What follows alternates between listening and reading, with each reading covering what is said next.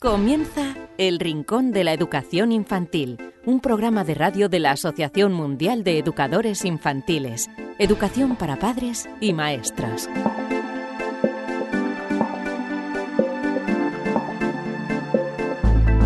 Hola a todos, queridísimos amigos y seguidores del Rincón de la Educación Infantil. Bienvenidos una semana más a vuestro programa en el que tanto aprendemos y disfrutamos con la educación infantil. Y en este programa número 121 vamos a hablar de lo siguiente. Tendremos con nosotros a una maestra que es eh, Mari Carmen Boqué, que es, eh, como ya digo, maestra y posgraduada en mediación y resolución de conflictos y doctora en pedagogía. Nos va a hablar de la mediación en la escuela, de qué forma se puede contribuir al bienestar de todas las personas en la comunidad eh, educativa. Así que muy interesante esta primera entrevista. También tendremos con nosotros a la psicóloga Elvira Sánchez, que nos eh, acerca todas las semanas estudios y hoy nos va a hablar de uno que eh, trata sobre la edad a la que se interesan los pequeños por la reputación. Seguro que se sorprenden al escucharlo. Contaremos con eh, nuestros expertos Rafael Sanz y Marisol justo para resolver las preguntas que nos habéis enviado a rinconinfantil.org y para terminar os eh, dejaremos con un cuento. Os recordamos que si nos queréis escribir a ese correo que acabamos de decir, rinconinfantil.org y las formas de mm, escucharnos de diferentes vías a través de los podcast en iVoox, en iTunes, en Spreaker. También nos podéis escuchar al canal, a través del canal de YouTube de la Asociación Mundial de Educadores Infantiles y a través de Radio Sapiens, donde semana tras semana se emite nuestro programa. En un momento estamos hablando aquí de mediación en la escuela con eh, Mari Carmen eh, Boqué. Recibid un fuerte abrazo de este humilde servidor que os habla, David Benito, y enseguida estamos con la primera entrevista de hoy. Red de docentes comprometidos con la paz. La educación sin valores solo convierte al hombre en un demonio más inteligente. Por ello, AME ha puesto en marcha este proyecto.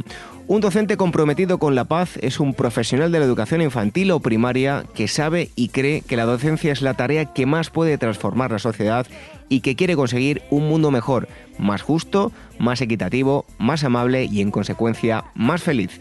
Apúntate y forma parte de la red de docentes comprometidos con la paz. Es gratis y solo tiene ventajas.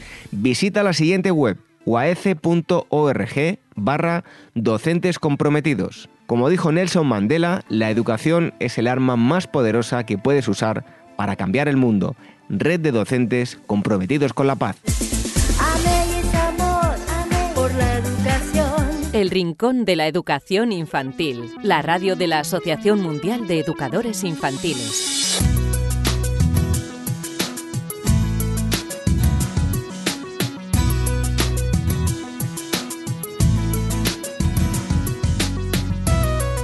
Como ya os decíamos en la presentación, hoy vamos a tener en esta primera parte un tema que, con el que vamos a intentar eh, pues aclarar qué es la, mediación, en qué consiste, cómo conseguir un, buen ambiente, si realmente están o no formados los maestros de, hoy en día. Y para ello tenemos a eh, María Carmen Boqué, ella es maestra, posgraduada en mediación y resolución de conflictos y doctora en pedagogía desde hace ya mm, unos cuantos años impulsa el desarrollo y la mediación escolar a través de programas, de publicaciones y cursos de formación y actualmente es profesora titular de la Universidad eh, Ramón Llull de Barcelona investiga sobre cultura de paz, participación democrática, ciudadanía, convivencia escolar y gestión eh, positiva de conflictos. Actualmente acaba de publicar eh, un libro con la editorial Narcea, se llama La mediación va mm, a la escuela y hoy está con nosotros, le damos la bienvenida.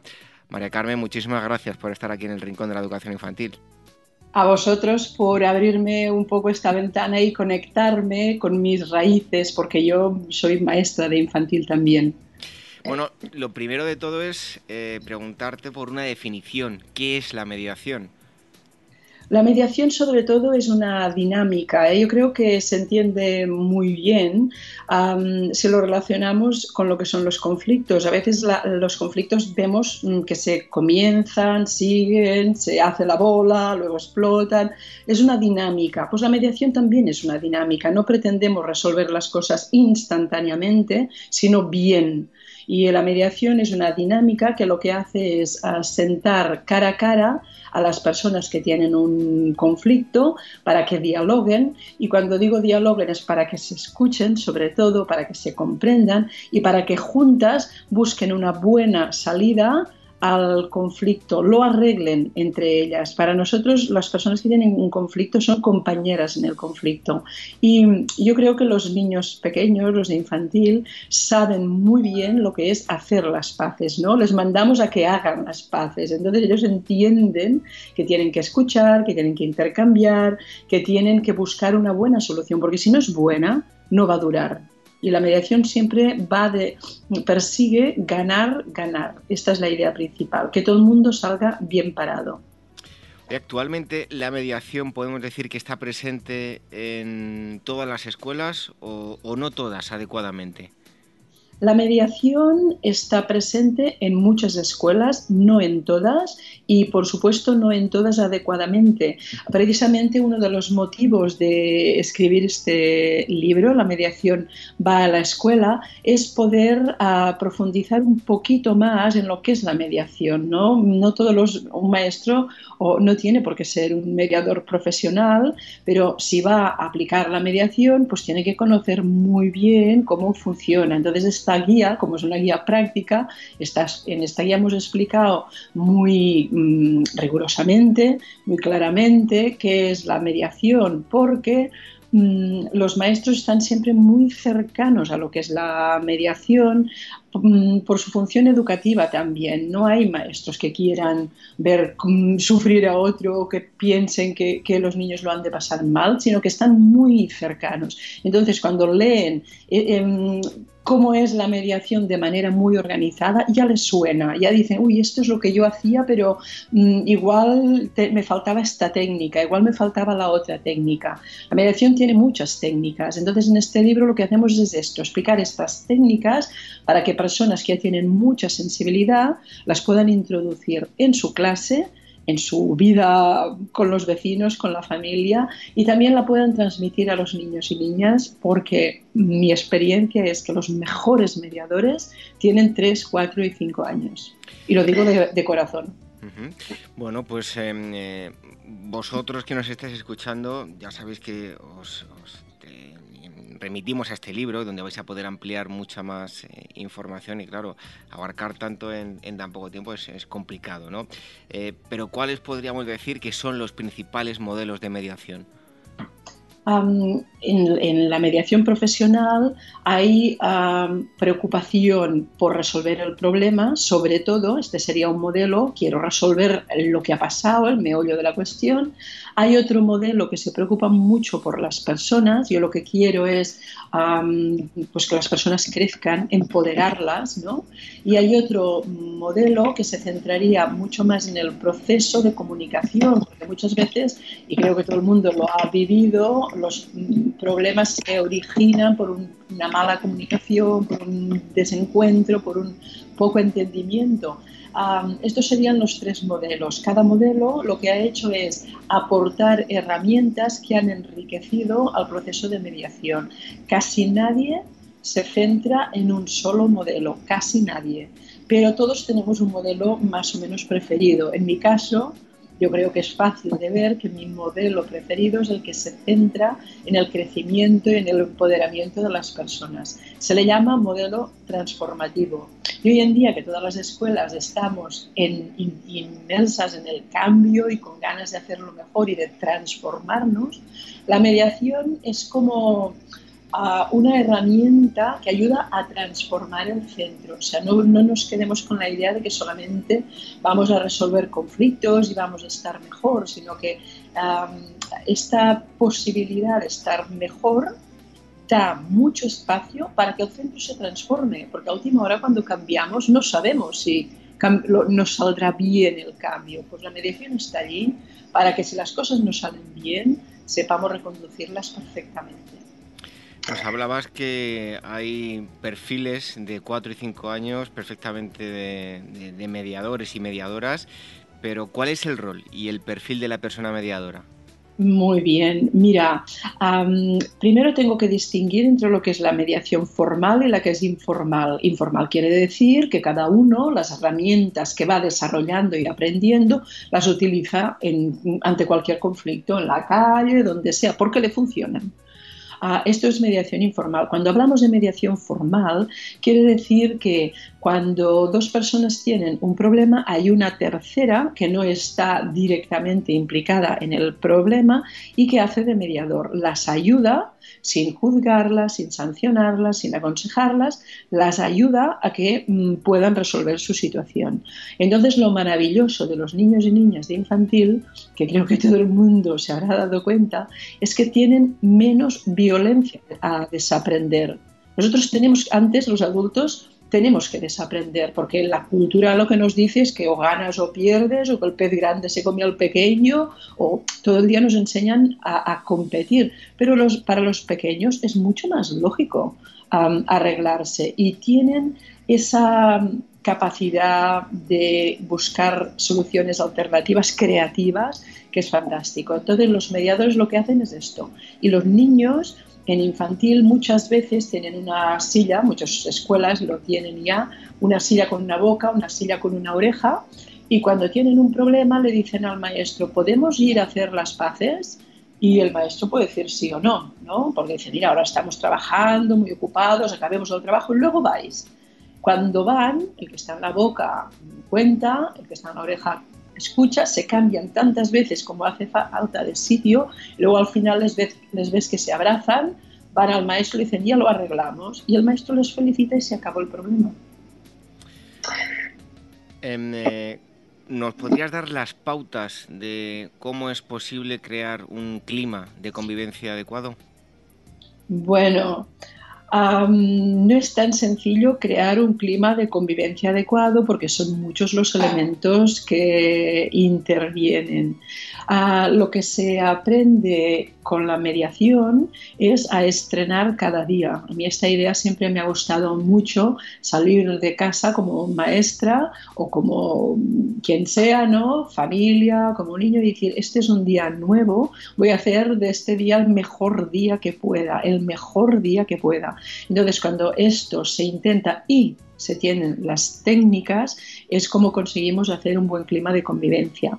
Hoy en día mm, los centros están desarrollando planes de convivencia y a mí me entristece cuando veo que el plan de convivencia es solamente un papel que te va a pedir alguien, quizá de la inspección o quien sea, para que se lo muestres. Esto sí que es una gran pérdida de tiempo, no se puede convivir sobre el papel, pero si nos damos cuenta de que pasamos muchas horas en la escuela y que las podemos pasar muy bien y que es gratuito preocuparte para que el otro esté bien, ¿no? Y transmitir un poco esta idea que no es solamente de vamos a estar bien, sino que la idea que te hay de fondo es vamos a crear un ambiente que sea saludable, un ambiente que sea seguro, un ambiente que sea cálido, ¿para qué?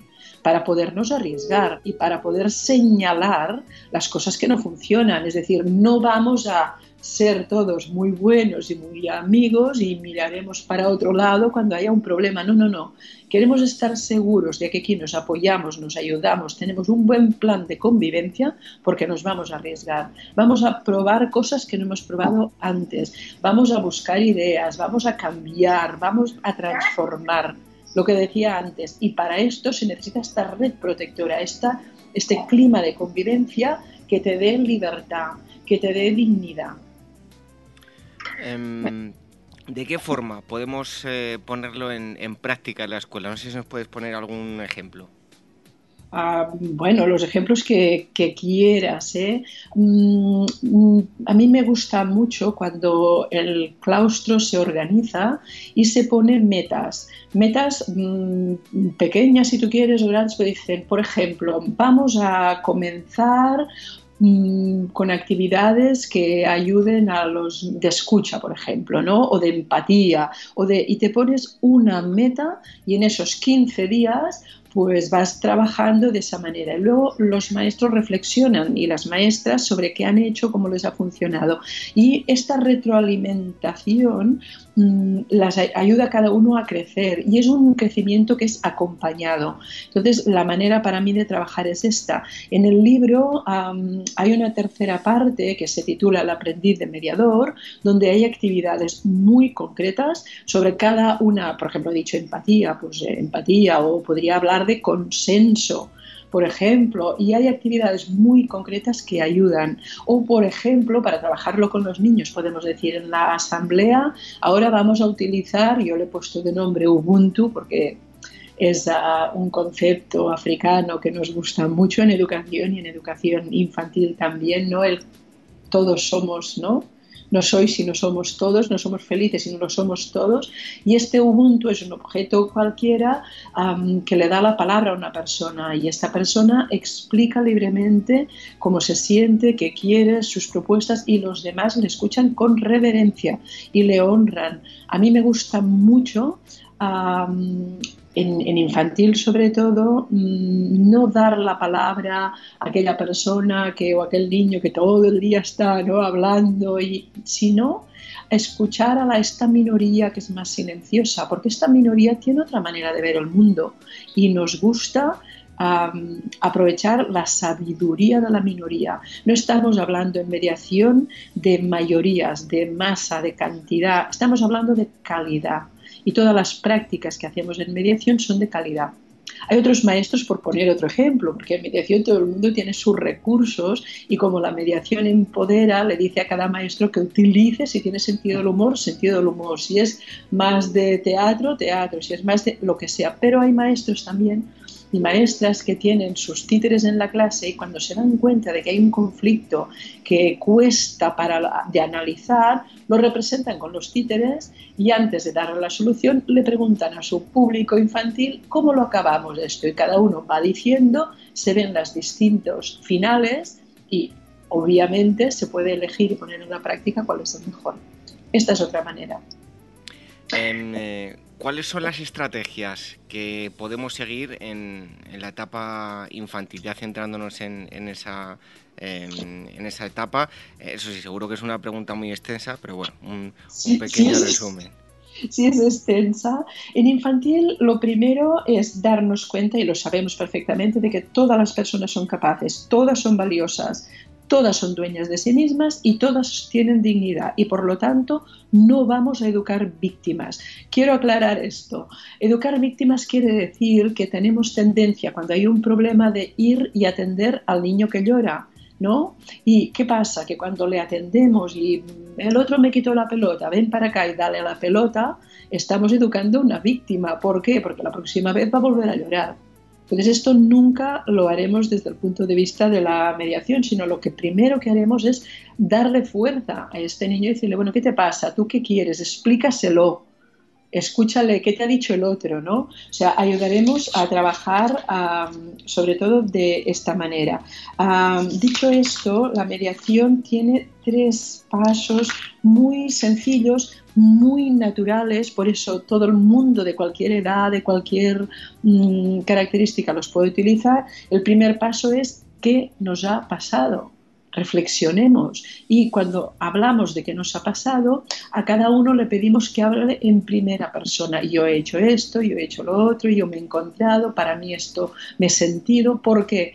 Porque si hablamos del tú, acabamos atacando, acabamos culpabilizando y acabamos, y acabamos defendiéndonos. Esta no es la idea. ¿Tú qué quieres? ¿Tú cómo te sientes? Entonces hablamos de qué nos ha pasado. Luego hablamos, segundo momento, qué nos interesa. Bueno, nos ha pasado esto, yo qué quiero, yo quiero esto, y, y tú, yo quiero lo otro. Y estamos todavía con este diálogo en primera persona y luego decimos cómo nos arreglamos. Y esta parte es muy bonita, porque cuando decimos cómo nos arreglamos, todo el mundo tiene que dar ideas. No, no es yo quiero esto, no, aquí no exigimos, sino mm, yo propongo esto, yo propongo lo otro, yo propongo. Y obviamente, cuando se hace una buena propuesta para los dos, esta es la que se elige. Y por lo tanto se pone en práctica. Y mm, una de las claves de la mediación es que todo el mundo ve que funciona, porque es una práctica, no es mm, te prometo, no como los niños, pide perdón, mm, no, sino qué nos ha pasado, qué nos interesa, cómo nos arreglamos. Y es así de simple. Em, María Carmen, ¿existe una formación del profesorado adecuada si hablamos de mediación? Bueno, yo creo que mm, aquí lo que ha pasado es que todo el mundo ha visto que la mediación funciona muy bien y la han empezado a aplicar, como decíamos antes, muchos centros. Pero yo, con los años que tengo de práctica, me he ido, dado, me he ido mm, cuenta, me, he dado cuenta de que se está aplicando a veces de manera muy simplificada, muy precaria, con pocos recursos, muy diluida, con limitaciones y que le queda mucho, mucho camino a la mediación por aprender. Entonces, sí, no puedo más que recomendar una buena formación de profesores. Para mí una buena formación es una formación que es práctica, es una formación en formato taller, es una formación que requiere 30 horas como mínimo de estar mm, trabajando y luego aplicando, ¿eh? porque un taller se entiende que va a pasar a, la práctica. Mm, desgraciadamente, por muchos temas, la formación del profesorado mm, es precaria también en este tema y en otros. Y bueno, sí, aquí pienso que deberíamos mejorar un poco, la verdad. Y como curiosidad, eh, estamos hablando de maestros, pero eh, en casa a los padres, ¿también les podemos dar unas pautas para que trabajen en ello? Bueno, desde luego, la mediación, una de las cosas que tiene es que cuando hablamos de persona, hablamos de todas las personas. A mí a veces en centros docentes, y recuerdo un caso de infantil, precisamente donde la directora me decía, tienes que venir a mi escuela. Y yo le decía, no puedo, tengo mucho trabajo, se me ocupa. dice, no, no, dices que en mi escuela ah, hemos llegado a tal punto donde no nos hablamos, ni los maestros, ni las... No nos hablan. Yo digo, por favor, por favor, esto no puede ser. Y claro, claro que fui a esta, a esta escuela a ver cómo, cómo nos arreglábamos allí. Y entonces las familias son una parte muy importante, muy importante. Y hay cursos y hay libros y materiales para que las familias, y, son mm, súper sensibles. Yo muchas veces he dado charlas también para las familias, porque en casa, imagínate, imagínate si no tienes estrategias. Los maestros muchas veces ya tenemos nuestras estrategias. es muy muy interesante trabajar con las familias y ah, una de las experiencias más bonitas en secundaria, porque la mediación se empezó a aplicar en secundaria, donde los conflictos con adolescentes preocupan muchísimo y además hay muchos. La adolescencia no es la edad típica para tener todo tipo de problemas y mm, yo estoy muy satisfecha, muy orgullosa, muy contenta de que cuando desarrollamos los programas de secundaria, en el taller de mediación asistían juntos padres y madres, profesores y alumnos, porque los alumnos son los mediadores, al fin y al cabo, con la ayuda de toda la comunidad educativa, con el acompañamiento. Y era muy bonito ver a un padre o a una madre mediadores y que luego te dijesen cómo me ha cambiado la vida en casa. ¿no? Ahora tenemos paz y tranquilidad a la hora de cenar, por ejemplo. Y luego mm, con mis hijos hablamos, hablamos mejor, hijos adolescentes, que no es poco. Bueno, ya para terminar, eh, te queríamos pedir, no sé, eh, eres maestra, además de experta en este asunto, que nos dijeses alguna actividad que hayas llevado a cabo en el aula de infantil eh, con, el tema principal como la, mediación y, bueno, que quieras transmitir a todos los oyentes.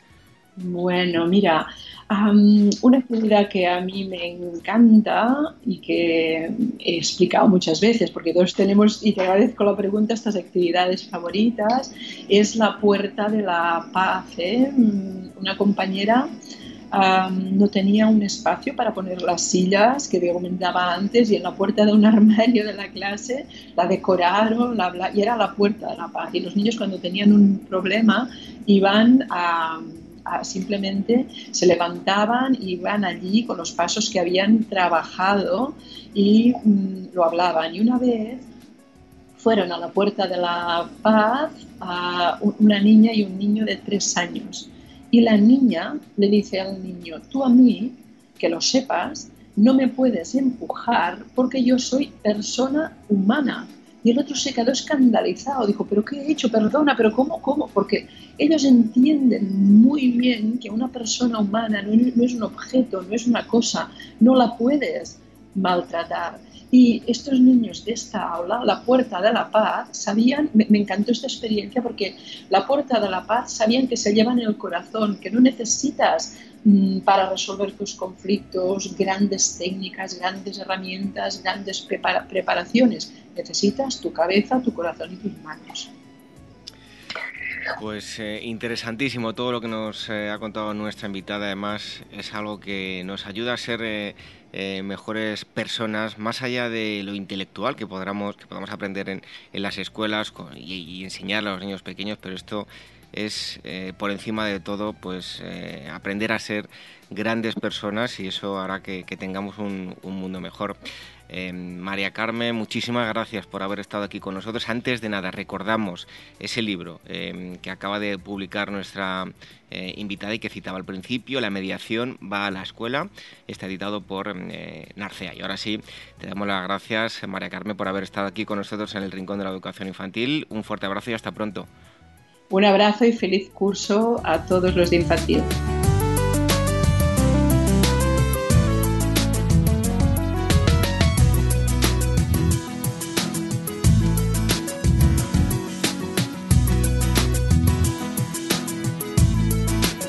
Rincón de la Educación Infantil, la radio de la Asociación Mundial de Educadores Infantiles.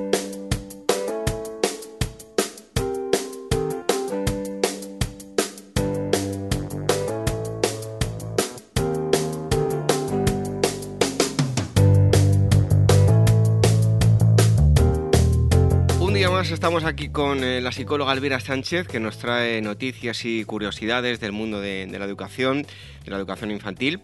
Y eh, hoy está nuevamente con nosotros. Bienvenida, Elvira. Pues un placer como todas las semanas. ¿De qué nos vas a hablar hoy? Mira, David, ¿a qué edad piensas eh, que los niños, bueno, que los niños se preocupan por su reputación? Pues no sé, imagino que cuando entran al colegio. Pues no, mira, mucho antes, según un estudio de la Universidad Emory. Los niños se preocupan por su reputación a los dos años de edad. Vaya, tan chiquititos y ya preocupados por ese asunto, muy pronto, ¿no? Pues sí, mira, te cuento, los niños, mira, ya son conscientes de que pueden ser juzgados por otros, incluso a los dos años de edad, según bueno, una investigación publicada en la revista científica Developmental Psychology, editada por la Asociación Estadounidense de, de Psicología. Se trata de un comportamiento que, bueno, como te ha pasado a mí y como me pasó a mí, que hasta ahora, bueno, se pensaba que no sucedía hasta años más tarde, pero bien, esta investigación sugiere que a los 24 meses, eh, cuando comienzan a formar bueno, oraciones de dos palabras, pues los niños comprenden que su comportamiento puede ser evaluado positiva o negativamente por otros. Y bueno, tú me decías al entrar al colegio, y es que investigaciones anteriores han documentado que este comportamiento es claramente evidente en niños de 4 a 5 años. Pero este estudio sugiere, bueno, pues que esto puede surgir mucho antes. Y mira, te voy a contar cómo lo hicieron. La investigadora principal del estudio, Sara Valencia Boto, de la Universidad de Emory de Estados Unidos, y su equipo llevaron a cabo cuatro experimentos con 144 niños de entre 14 y 24 meses de edad usando un robot de juguete. Mira, en el primer experimento, los investigadores enseñaron eh, a un niño pequeño cómo usar los botones de un mando a distancia, bueno, pues para operar el robot este. Y luego observaron al niño con una expresión neutra o se alejaban y fingían leer una revista, ¿no? O sea, como en plan, yo estoy aquí pero tampoco miro mucho, ¿no? Bueno, pues cuando miraban fijamente al niño, se mostraba pues como más inhibido y más vergonzoso cuando apretaba los botones del control remoto que cuando el observador pues estaba pues eso, como leyendo una revista o como sin prestarle atención. Luego, en el segundo experimento, sin embargo, arrojó resultados positivos y negativos. Mira, esta vez fueron los científicos los que usaron bueno, los mandos a distancia durante la demostración y cuando fue el turno del niño de presionar los botones por su cuenta, el investigador observó al niño o miró a la revista, ¿no? Pues los niños presionaron el control remoto positivo significativamente más mientras eran observados y usaron el control remoto negativo más cuando no los observaban este comportamiento bueno, es similar al de los niños mayores que se portan bien ¿no? y hacen cosas buenas mientras los otros observan y se portan bueno, mal o medio mal cuando, bueno, pues cuando piensan que nadie les está prestando atención. Y aquí ya veían que los niños muy pequeños estaban como más atentos a su entorno y las respuestas de los demás de lo que bueno de lo que se, pensaba anteriormente luego en el tercer estudio el tercer experimento sirvió bueno como grupo control en él el investigador eh, demostró cómo usar los dos mandos a distancia y nuevamente alternar entre observar al niño o mirar hacia otro lado. Y los resultados mostraron que los niños ya no eligieron un control remoto sobre el otro dependiendo de la atención del responsable del estudio. Y bueno, y como apunta Sara, que era la autora responsable del estudio, la que te comentaba antes, pues mira, esto nos demuestra que en el experimento 2 los niños, bueno, prestaban mucha atención a las reacciones positivas y negativas de los investigadores, bueno, antes de tomar una decisión sobre qué control remoto usar. Y bueno, y finalmente, en el, en el cuarto, en el último experimento, el cuarto, eh, involucró a dos investigadores sentados uno al lado del otro usando el dispositivo. Y una vez que el niño tuvo la oportunidad de operar el control remoto, los investigadores alternaron entre mirar o darle la espalda. Y los niños que estaban bueno, mucho más inclinados a presionar el control remoto cuando el experimentador eh, que, eh, que, reaccionaba de forma positiva a las acciones del mando a distancia, estaba mirando según bueno según nos, nos, eh, nos explican desde este estudio. Y Elvira, ¿hay diferencias entre niños y niñas? Pues mira, es una buena pregunta, David. En los cuatro experimentos, los investigadores no vieron diferencias en las respuestas basadas bueno, en el género del niño, pues si era niño o niña. Este estudio realmente ofrece una importante evidencia de que, los niños muy pequeños están como más atentos a su entorno y las respuestas de los demás de lo que, bueno, de lo que pensábamos anteriormente. Y esto es un hito importante en la comprensión de la, de la cognición social humana y también el desarrollo. Y como los propios autores afirman, se necesita obviamente investigar más, ¿no? Para experimentar si incluso los niños más pequeños, los menores de 14 meses podrían ya ser sensibles, ¿no? A los juicios de los demás. Y es que esto además, a ver, es un fenómeno, es un fenómeno pues, que se da, pues, ¿para qué nos vamos a engañar? Esto se da en todas las edades. Nuestra preocupación sobre bueno, la reputación, pues es algo que nos define un poco como seres humanos. Pues gastamos dinero en marcas de maquillaje y de diseño, ¿no? Alterna, estamos pues un poco aterrados, ¿no? Nos ponemos nerviosos cuando tenemos que hablar en público o hacer algo en público. Eh, y bueno, y cumplir pues con, pues con muchos de los estándares, ¿no? De la sociedad, porque al final realmente nos preocupa mucho cómo, cómo nos evalúan los otros. Y con este estudio pues nos acercamos a la comprensión de cuándo y cómo pues nos volvemos menos o más sensibles a las evaluaciones de otras personas e incluso refuerza la idea de que los niños bueno, suelen ser más inteligentes de lo que podíamos pensar, según afirma Sara, Sara Valencia Boto, que es bueno, pues la investigadora principal de este estudio. Bueno, pues interesante esto que nos ha acercado mm, la psicóloga Elvira Sánchez. Muchísimas gracias y te esperamos aquí la próxima semana. Un fuerte abrazo. Un fuerte abrazo, David.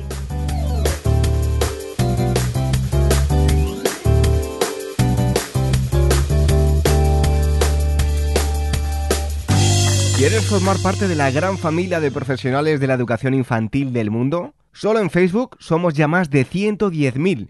Asociate hoy mismo y empieza a disfrutar de gran cantidad de ventajas de las que ya disfrutan maestros como tú. Y cuantos más seamos, más podremos hacer por mejorar la calidad de la educación que reciben los más pequeños. Todos los detalles en la web de la Asociación Mundial de Educadores Infantiles www.uaece.org.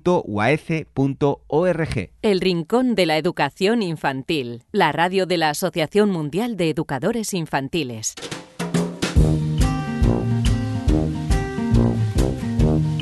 Es el momento de saludar a uno de nuestros expertos al que mandáis eh, preguntas y ellos eh, intentan, y seguro que lo consiguen em, siempre, pues resolver todas vuestras dudas. Em, eh, hoy toca estar con Marisol Justo y estamos aquí para las preguntas que nos habéis enviado a rinconinfantil.org. Marisol, muchísimas gracias por estar un día más aquí contestando las preguntas de los oyentes. Gracias a vosotros porque para mí es un placer compartir este ratito y compartir mi experiencia con, todos nuestros amigos y amigas. Bueno, pues con el primer correo, que es un poco largo, yo no sé si os vais a aburrir de escucharme a mí, pero bueno, vamos a, eh, relatarlo y ahora Marisol nos da la, contestación. Nos escribe eh, Cristian, Cristian Laviana em, desde España, no nos especifica nada más, y dice lo siguiente. Hola a todos y todas, soy padre de un niño de 4 años recién cumplidos y que está disfrutando mucho de su paternidad. Muy contento con el niño que me ha tocado y con la relación que estamos construyendo, aunque últimamente hay una cuestión que me tiene un tanto desconcertado. Es un niño que es buen comedor y tiene buen comportamiento, pero vengo observando una dinámica que se repite a menudo y que consiste en tener que andar convenciéndole sistemáticamente de cosas que ya tiene interiorizadas y que finalmente termina por hacer. Por ejemplo, con rutinas ya adquiridas como puede ser lavarse los dientes o terminar em, o recoger los eh, juguetes o higiene de manos, etcétera, siempre y por rutina protesta en primera instancia para terminar cumpliendo cuando hayamos dedicado un rato a explicárselo por enésima vez. Incluso cuando se sienta, perdón, a la mesa, siempre protesta por lo que hay eh, para comer, aunque sea un plato que le gusta. Una vez le explicamos que no podemos comer lo que queremos, se lo come mm, todo sin rechistar. Aunque valoramos sobre todo el resultado final, sí que nos eh, preguntamos a qué puede deberse y nos preocupa que la dinámica al final se cronifique. ¿Alguna idea? Muchas gracias por vuestra atención y el cariño con el que se nota preparáis el programa. Marisol, pues danos contestación a em, esto que nos plantea em, Cristian Laviana y además me enorgullece seguro a, ti también pues que se tomen este interés por escribirnos y sobre todo por cómo están educando a sus hijos. Por supuesto, por supuesto, no albergo la menor duda. Eh, yo además es que le doy las gracias a, Cristian eh, porque posiblemente cualquier padre en su misma situación y con eh, las mismas observaciones que él nos hace, pues no le daría la menor importancia. El hecho de que Cristian nos lo consulte para mí es, es digno de, de agradecer sin ninguna duda. Cristian, nos dices que tu hijo tiene cuatro años recién cumplidos. No dices que últimamente, yo no sé si últimamente si es a raíz de algún acontecimiento o, como pueda ser, por ejemplo, pues la vuelta al cole, eh, o, algo que haya podido cambiar en vuestro entorno. Vaya por delante que es muy normal y es demasiado, bastante frecuente eh, ese comportamiento que tú nos describes. En algunos casos, como te decía, pues como, como respuesta a algún cambio que se ha dado en su entorno, como es después de, del verano, donde nos relajamos todos en horarios, de comidas, de sueños y demás, la vuelta al cole significa el, volver a establecer horarios nuevos eh, para, todas las rutinas diarias y de alguna manera los niños reaccionan pues un poco oponiéndose a ello. Eh, que no, nuestro cerebro adulto no le encuentra lógica, pero, pero sí el cerebro de, de un niño de cuatro años. También en esa edad pues pudiera ser eh, porque em, quiere de alguna manera, bueno, pues imponer su criterio, dicho esto entre, entre comillas. Al imponer su criterio quiere decir probar, a ver si por protestar, eh, cuando sugerís que se lave las manos y por protestar, pues a lo mejor se quedan sin lavar las manos. Sabe que termina lavándose las manos porque es la pauta que vosotros habéis marcado, pero bueno, pues siempre eh, digamos que, que, os hace dar esa explicación eh, para que estéis un poco pendientes de, él. Yo diría que es muy típico de, esta edad, de los cuatro añitos. Eh, ¿Qué es lo que podéis hacer? Lo que estáis haciendo está bien. Eh, decirle claramente que las normas están para cumplirlas, que hay que lavarse las manos antes y después de comer, pues hay que lavarse las manos antes y después de comer. Aunque proteste, va a tener que hacerlo, con lo cual que lo haga ya y reforzar mucho cuando lo haga. Eso que tú dices, estamos muy a gusto o nos gusta mucho ese resultado final, pues decídselo. Qué bien lo has hecho, qué bien te has lavado las manos. ¿Ves qué bien? Ahora con las manos limpias vamos a comer, lo has hecho estupendamente. Y sin embargo, cuando proteste por la limpieza, no le deis importancia, cuando es hora de lavarse las manos. No, es que no quiero, quiero jugar otro ratito. Eh, cariño, es hora de lavarse las manos. Punto. O sea, no hay que dar más explicación, es decir, no va a poder saltarse las normas. Por lo mismo, a la hora de, cepillarse los dientes, que se sienta en la, en la mesa y os dice que esas lentejas que siempre le han encantado, que no le gustan por sistema. Ah, pues eh, lo siento, hay que comer la comida que tienes en la mesa, punto. Eh, es decir, que no hay más opción. En vez de darle demasiadas explicaciones mm, sin aspaviento, sin alzar la voz, no, no, no, un volumen normal, es decir, no hay otra cosa que hacer es un poco el ejemplo que suelo poner. Eh, ¿Tú cómo le dirías a tu hijo que no puede jugar con un cuchillo? le dirías, lo siento, no vas a jugar con el cuchillo. No hace falta ni chillar, ni enfadarse, ni sermonear. No, sencillamente no vas a jugar con el cuchillo porque sabes que le puede hacer daño. Ese mismo tono de voz es el que podéis utilizar, Cristian, cuando le pedís que, que coma lo que tiene en el plato o que se lave las manos o que se cepille los dientes. Es decir, cualquier actividad de rutina. Eh, lo va a tener que hacer, con lo cual el mismo tono que utilizáis al no se juega con un cuchillo, pues mira, tienes que lavarte las manos. Cuando él escucha ese tono de firmeza, que no tiene por qué ser autoritarismo ni una orden, sino el tono de firmeza, pues sabe que no le queda más remedio y lo va a hacer.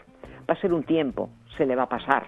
Eh, pero es muy típico de, esos eh, cuatro añitos, entre los tres, cuatro años. Es muy típico el intentar hacer lo que les place en cada momento.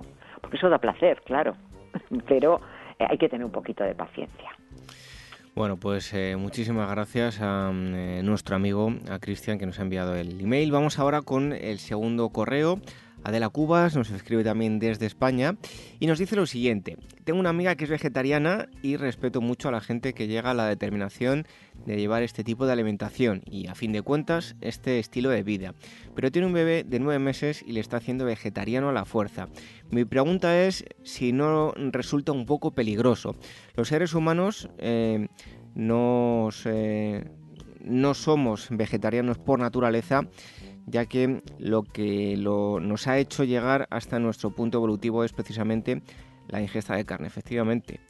Eh, no debería un bebé llevar una dieta equilibrada donde se le diera un poco de todo y no únicamente productos eh, vegetarianos. Gracias y seguid con el fantástico eh, programa. Pues Marisol, además voy a hacer yo un apunte porque precisamente hace poco he estado yo en el médico con mis niñas y me ha dicho el, pediatra que lo importante es que le metamos cuanto antes un poquito de carne por el tema del hierro. Así que mm, me he acordado ahora mismo. Así que cuéntanos qué te parece Marisol. Sí, pues, antes de nada, por supuesto, darle las gracias a Adela por compartir con nosotros esta, esta inquietud. Y además es una, una inquietud que, a su vez yo comparto con ella. Eh, también soy tuosa con, con las personas que son vegetarianas que deciden y optan por ese tipo de alimentación. No nos especifica si su amiga es vegetariana de tomar solamente eh, vegetales o si también toma leche y huevos. Mm, es decir, que ahí también hay, muchos tipos de, dietas eh, que se siguen. Eh, sea como fuere, yo creo que quien mejor puede responder a esta inquietud es evidentemente un pediatra, pero eh, yo me aventuro a dar mi opinión personal al respecto y a mí me preocuparía, yo considero que un niño, sobre todo en, esos primeros años de vida necesita una alimentación equilibrada, equilibrada, comer un poquito de todo, sobre todo eh, porque son los años en los que también no solamente está creciendo su cuerpo, están eh, adquiriendo altura, están ganando peso, sino sobre todo se está formando el cerebro. Y para la formación del cerebro se necesitan todo tipo de nutrientes. En el caso de la carne va a aportar hierro, evidentemente, pero también va a aportar eh, proteínas que son, son necesarias. Los hidratos de carbono son necesarios también para los procesos cerebrales, eh, pero es que incluso el magnesio y otros muchos minerales son muy necesarios y como decía, no solamente para el crecimiento y la maduración del cuerpo y de todos sus órganos y sistemas, sino también para el desarrollo del, cerebro. Eh, yo recomendaría a todos los padres eh, que, quieren optar por, por dar una alimentación vegetariana a sus hijos en estos primeros años de vida, que lo consulten con un pediatra, porque si no comen carne van a necesitar tomar unos suplementos eh, por ejemplo, de hierro, como muy bien eh, te, recomendó el, eh, vamos, te aconsejó el, pediatra. Lo van a tener, necesitar tomarlo. Entonces, antes de tomar unos suplementos alimenticios, qué mejor que, que los tomen a través de la alimentación. Luego siempre consulta bajo, bajo opinión del pediatra, o sea, consultar con el pediatra y seguir sus pautas en estos primeros años porque nuestros hijos eh, no son algo de nuestra propiedad con, lo, con los que hacemos lo que nos viene en, en gana. Debemos de ser muy responsables y asegurarnos de que les estamos ofreciendo la mejor de las alimentaciones en todo momento. Bueno, yo, si me permite, Marisol, voy a hacer un apunte. Yo, eh, seguro muchos de los oyentes no lo sabrán, yo he estudiado geografía e historia, tengo una cierta especialización en prehistoria y tengo publicado un libro de prehistoria y evolución. Y lo que nos ha hecho llegar a lo que somos eh, es precisamente el, tener este cerebro ha sido cuando comenzamos a, ingerir carne, la ingesta de, una mayor eh, proteína nos hizo que creciese el, cerebro. Por lo tanto, es algo fundamental y una cuestión, yo respeto también mucho a los vegetarianos, pero creo que hay que tener muy claro que un niño necesita una gran variedad de alimentos y necesita eh, estas proteínas para desarrollarse. Por supuesto, por supuesto. Así que bueno, pues ahí queda contestada la pregunta y vamos con la tercera. En, en este caso, Mercedes Linares no nos especifica desde dónde nos escribe y nos dice lo siguiente, mi hija no ha ido a la escuela y le ha llevado los tres años al colegio. Los primeros días ha cogido unos berrinches impresionantes. ¿Podría haberlo evitado? ¿Se puede ir preparando poco a poco a los niños que desde pequeños no han estado acostumbrados a ir al colegio? Pues bien, Mercedes, no solamente se puede, sino que se debe, o es aconsejable.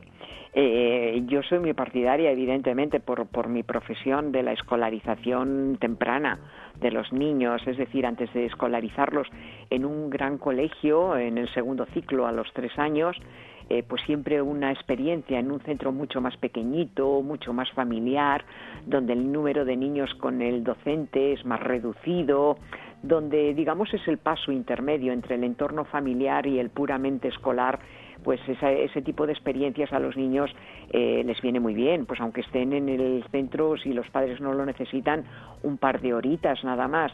Eh, cuando se opta por no escolarizar a los niños en ese primer ciclo, en 0-3 años, que me parece también una decisión muy acertada por parte de los padres, son ellos quienes deciden. Lo que sí es recomendable que los niños tengan relaciones en grupos de juego, con niños de su, de su misma edad o edades lo más parecidas posibles.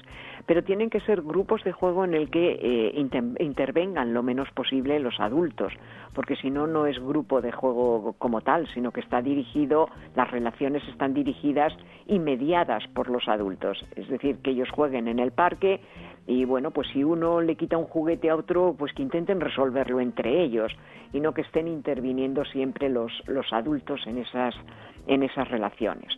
También en el caso, Mercedes, de que no se ha escolarizado al niño de 0 a 3 años y ya va a empezar a los 3 años al colegio, hay que ir preparando esa, esa entrada, eh, que vayan pasando, paseando eh, y viendo el, colegio al que van a ir, eh, ir eh, motivando mucho, qué parque más bonito tiene, qué toboganes más divertidos, ay, qué bien mira en el arenero cómo se puede jugar, incluso si tiene la posibilidad de, poder entrar a ese patio, de, que puedan estar algunos ratitos para que ese entorno les empiece a ser familiar a los niños y luego seguir un programa o si es que lo siguen en ese centro de adaptación progresiva, pues que el primer día como mucho estén una horita e ir aumentando poco a poco ese tiempo de estancia en el, en el centro. Aún así, si no ha tenido experiencias fuera del entorno familiar, eh, experiencias de, de, juego, pues es posible que los primeros días les, les cueste un poquito el irse adaptando a ese nuevo entorno, pero mm, va a ser rápido y esos berrinches van, van a desaparecer en muy poquito tiempo. Bueno, desde aquí, como ha dicho Marisol, em, y yo también doy mi opinión, animamos a que llevéis a los niños em, tempranamente, cada uno cuando buenamente quiera, a, las escuelas, porque yo siempre digo que cuando tenemos mal algo, pues vamos al cardiólogo, cuando tenemos algún problema vamos al, al médico de familia, y hay gente que se ha formado y ha estudiado para educar a los más pequeños. En casa los vamos a educar como padres y en la escuela los van a educar como educadores, ¿no, Marisol? Claro. Vamos sobre todo a ayudarles en la convivencia con, con, eh, niños de, su misma edad, que aprendan a convivir, eh, bueno, pues a compartir poco a poco, eh, sobre todo a compartir las atenciones del adulto. ¿Eh? Muchas veces eh, no les cuesta tanto el compartir juguetes cuando son tan pequeños como si el que quieran que en todo momento el, adulto solamente les atienda a ellos en exclusiva y tienen que aprender a que el adulto eh, va a atender a todos los niños del grupo por igual y si cinco tienen sed, pues no queda más remedio de que alguno tiene que ser el primero y alguno tiene que ser el quinto, aunque el docente se preocupe de que no siempre el primero sea el mismo niño y el quinto siempre el mismo niño. Pero ese compartir las atenciones, el, esperar a, que satisfagan sus necesidades, que no sean de inmediato, eh, son pequeñas cosas que solamente pueden aprender a través de la, de la experiencia cuanto más se tarda en escolarizar a un niño, más les cuesta esa adaptación al entorno escolar, en contra de lo que pueda parecer. A un niño de dos años le cuesta eh, más adaptarse al entorno escolar que a un niño de un año. Y a un niño de un año le cuesta más adaptarse que a un bebé de cuatro meses que no le cuesta nada en absoluto adaptarse. Pues hay que dar esa recomendación. Gracias a todos vosotros que nos habéis escrito, nos habéis enviado eh, un eh, correo y nos podéis seguir enviando a rincóninfantil.org. A Marisol le damos las gracias y hasta el próximo día. Un fuerte abrazo. Un abrazo para todos nuestros amigos.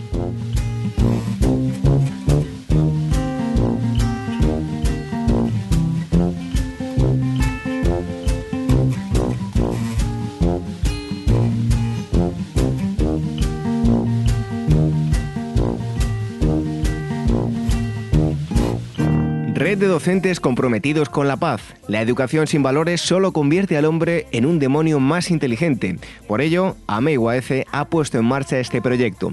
Un docente comprometido con la paz es un profesional de la educación infantil o primaria que sabe y cree que la docencia es la tarea que más puede transformar la sociedad y que quiere conseguir un mundo mejor, más justo, más equitativo, más amable y en consecuencia más feliz. Apúntate y forma parte de la red de docentes comprometidos con la paz. Es gratis y solo tiene ventajas.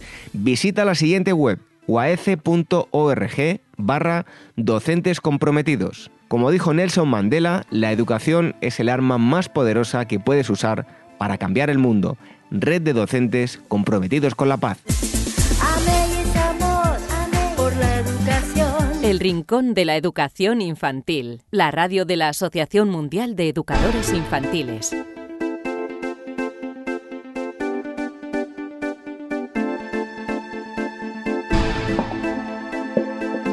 Hasta aquí este programa número 121 del Rincón de la Educación Infantil en el que hemos charlado con eh, Mari Carmen Boqué sobre algo tan importante y tan interesante como es la mediación en, en la escuela.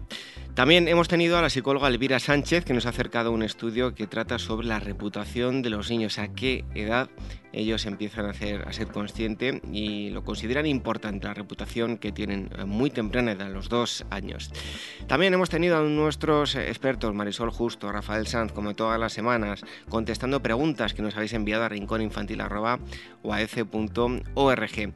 Y enseguida os vamos a dejar un cuento, pero antes os recordamos que si tenéis eh, algo que contarnos, ya sea una pregunta o cualquier sugerencia, rincóninfantil.org.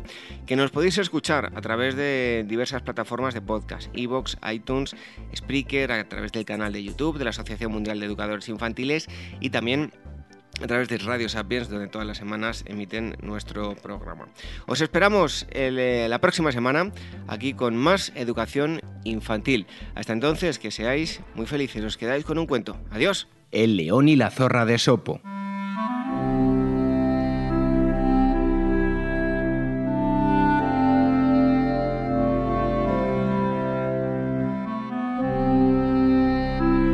Había una vez un león que tenía hambre y queriendo encontrar ocasión para comer, preguntó a la oveja cómo era su aliento. Y la oveja respondió la verdad, diciéndole que muy apestoso. El león, fingiéndose entonces ofendido, le dio un fuerte golpe en la cabeza y la mató a la vez que le decía, ¡Ahí va! Porque no has sentido vergüenza de ofender a tu rey. Ahora recibe esto. Después preguntó el león lo mismo a la cabra, es decir, si su aliento olía bien. Y la cabra, viendo cuál mal lo había tomado con la oveja, le contestó que su aliento era maravilloso y olía muy agradable. Entonces el león le pegó un fuerte golpe en la cabeza y la mató exclamando, Ahí va, porque me has adulado con falsedades. Ahora toma eso. Poco después, vio a una zorra y le hizo aquella misma pregunta, pidiéndole que le dijera cómo tenía el aliento. Pero la zorra se alejó de él recordando lo mal que les había ido a los otros animales, y le contestó, De buena fe, señor, le digo que no le puedo responder a su pregunta, puesto que me hallo resfriada y nada percibo de su aliento. Y así se escapó del león, y los demás animales que se pusieron en peligro y no tuvieron la suficiente flexibilidad como para dar otra respuesta, acabaron en las fauces del león, ya que no supieron evadirse y alejarse de la fiera.